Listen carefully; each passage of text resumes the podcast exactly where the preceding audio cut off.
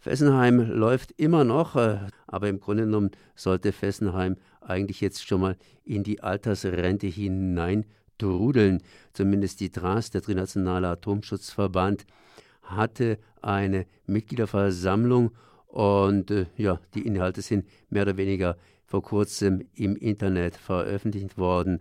Rudolf Rechsteiner, hier Vizepräsident der TRAS, hat aktuelle Aktivitäten und Forderungen von TRAS zu Fessenheim dort aufgelistet und vor allen Dingen eine ganz, ganz lange Liste erstellt mit Versprechungen, die zum Thema Fessenheim geleistet worden sind.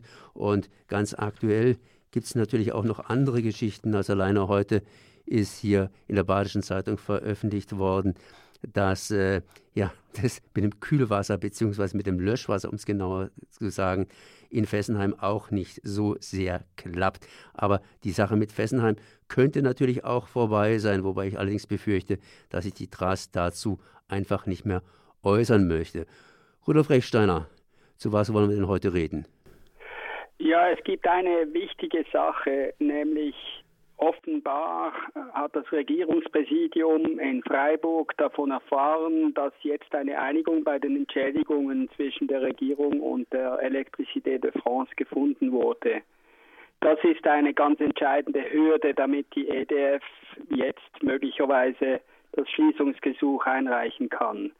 Also das ist ein intern ist das ein großer Schritt vorwärts und lässt uns hoffen, dass die Schließung jetzt beantragt wird. Hoffen ist der richtige Ausdruck in diesem Zusammenhang. Ich meine, ich habe mir das auch durchgelesen und da ist ganz, ganz vorsichtig formuliert worden, sprich möglicherweise und eventuell. Also konkrete Termine sind allerdings noch nicht genannt. Das heißt, in der Kriegssitzung vom 23. Mai ist ja schon ein bisschen her, wurde der Eindruck vermittelt, dass eventuell doch nicht abgeschaltet wird, beziehungsweise zumindest war damals noch kein konkreter Termin genannt. Und wenn ich auch noch ein bisschen länger ausholen darf, äh, die Pressemitteilung der Regierungspräsidentin hier, Bärbel Schäfer, äh, die hat dann auch noch nicht irgendwie was Konkretes genannt. Das heißt, es ist alles intern und alles mit Wenn und Aber versehen. Ja, jetzt, äh, es ist so, das Ganze ist natürlich holprig. Äh, wenn ich zurückblicke, die erste Ankündigung von Hollande, die, die war in 2012. Und dann hat er versprochen, er wolle das bis 2016 schließen und hat dann kurz vor seinem Abgang diese unglückliche Sache veranlasst, äh, die Schließung mit der Eröffnung von Flamanville zu verknüpfen. Und das wäre jetzt äh, rückblickend gesehen ein, ein schwerer Fehler gewesen, weil Flamanville ja gar nicht in Betrieb gehen kann. Das kann noch Jahre gehen und vielleicht wird es gar nie in Betrieb gehen, das weiß man nicht, weil die Anlage äh, so viele Mängel hat. Und äh, dann hat man uns am, im März letzten Jahres gesagt, man wolle äh, Ende Jahr schließen und äh, die AKW-Gegner in der Region hier erhielten sogar aus dem Kabinett ein Schreiben vom Kabinettssekretär, vom Kabinettschef, dass äh, die Schließung im Januar 2019 stattfindet. Und das hat sich ja auch wieder äh, als nichtig äh, erwiesen. Was man dem zurückgetretenen Umweltminister zugutehalten muss, ist, dass er diese Verknüpfung mit Flamanville jetzt aufgehoben hat und die EDF hat ja auch gesagt, sie wolle diese letzte vierte Zehn-Jahres-Revision nicht machen. Das heißt, der, der, der Reaktor 1 kann ohne Zehn-Jahres-Revision nicht über das Jahr 2020 hinaus betrieben werden und der Reaktor 2 nicht über 2021 hinaus. Also das heißt, äh, so oder so wird die EDF jetzt äh, in, in diese gesetzliche Grenze kommen und ich denke, dass sie ein bisschen früher schließen werden, weil sie ja die Entschädigung wollen. Weshalb soll man ein Werk schließen?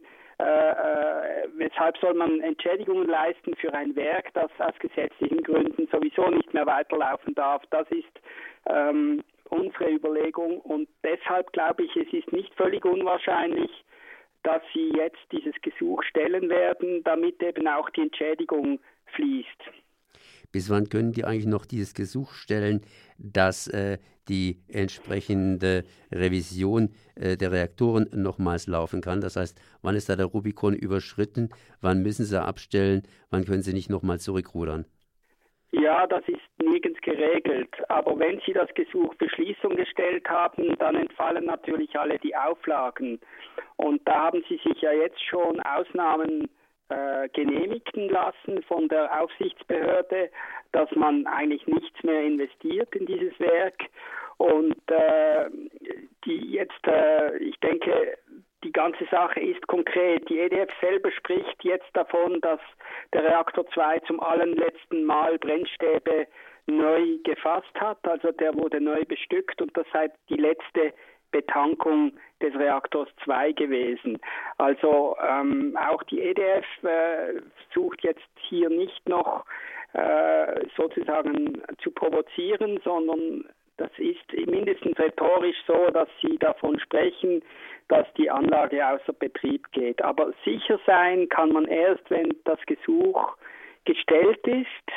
Und das ist ein ganz wichtiger Schritt. Da hoffe ich jetzt drauf. Und dann natürlich, wenn, wenn der Leistungsbetrieb dann runtergefahren wird. Das ist dann da erst, würde ich sagen, sind wir dann wirklich so weit, dass wir feiern können.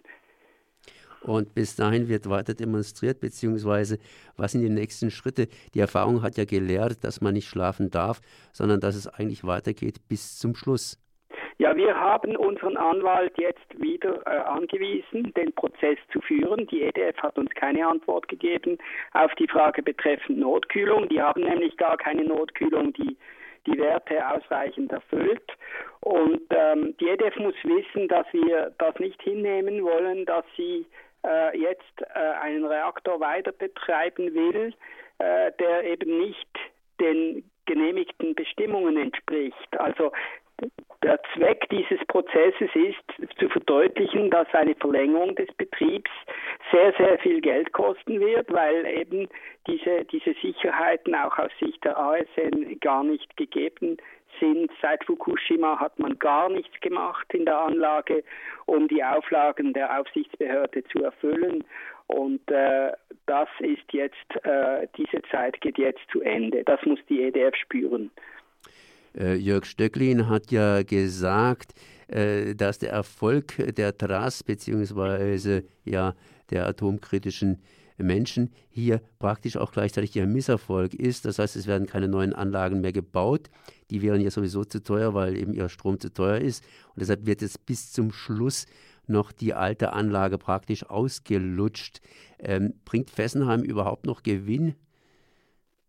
Ja, bei den jetzigen Strompreisen, weil man eben den Emissionshandel revidiert hat und die Kohle jetzt teurer ist, der Kohlestrom ist teurer geworden, da können die schon einen laufenden Gewinn schreiben. Aber was sie nicht können, dieser Gewinn reicht nicht aus, um die Sicherheitsbestimmungen in allen Werken wirklich nachzuleben. Dafür für Investitionen sind diese Gewinne viel zu klein. Und deshalb ist, äh, wie soll ich sagen, die schlechte Entwicklung ist einfach, dass man jetzt daran geht, diese uralten Reaktoren in ganz Frankreich einfach weiterlaufen zu lassen, ohne dass man das Geld hat, um die Bestimmungen wirklich zu erfüllen. Mit anderen Worten, wenn die Sicherheitsbestimmungen erfüllt würden, würden sich diese Atomreaktoren nicht mehr lohnen und die Industrie, sprich die Wirtschaft, würde sie automatisch abschalten, weil unser Kapitalismus ist ja auch gewinnorientiert. Das stimmt und es gibt ein gutes Zeichen aus Frankreich, nämlich die Verdoppelung der Kontingente für Meereswindstrom. Also die bauen jetzt äh, im Meer äh, äh, ein Gigawatt pro Jahr. Das entspricht etwa der Leistung von 500 Megawatt äh, Kernenergie. Also äh, die, die haben das verdoppelt und ich denke, die werden noch mehr zulegen. Äh, äh, und das heißt, dass man so damit rechnen kann, dass erneuerbare Energien in Frankreich von nun an etwa ein Atomkraftwerk pro Jahr ersetzen werden. Also das heißt, das Ganze geht vorwärts, viel, viel langsamer als in Deutschland, aber äh, es ist doch so, dass jetzt die erneuerbaren Energien in Frankreich eine gewisse Bedeutung erhalten und, und das ist sehr positiv. Das hört sich gut an, aber natürlich wachsam bleiben. So Vizepräsident der TRAS, Rudolf Rechsteiner. Und äh, ich danke mal für dieses Gespräch.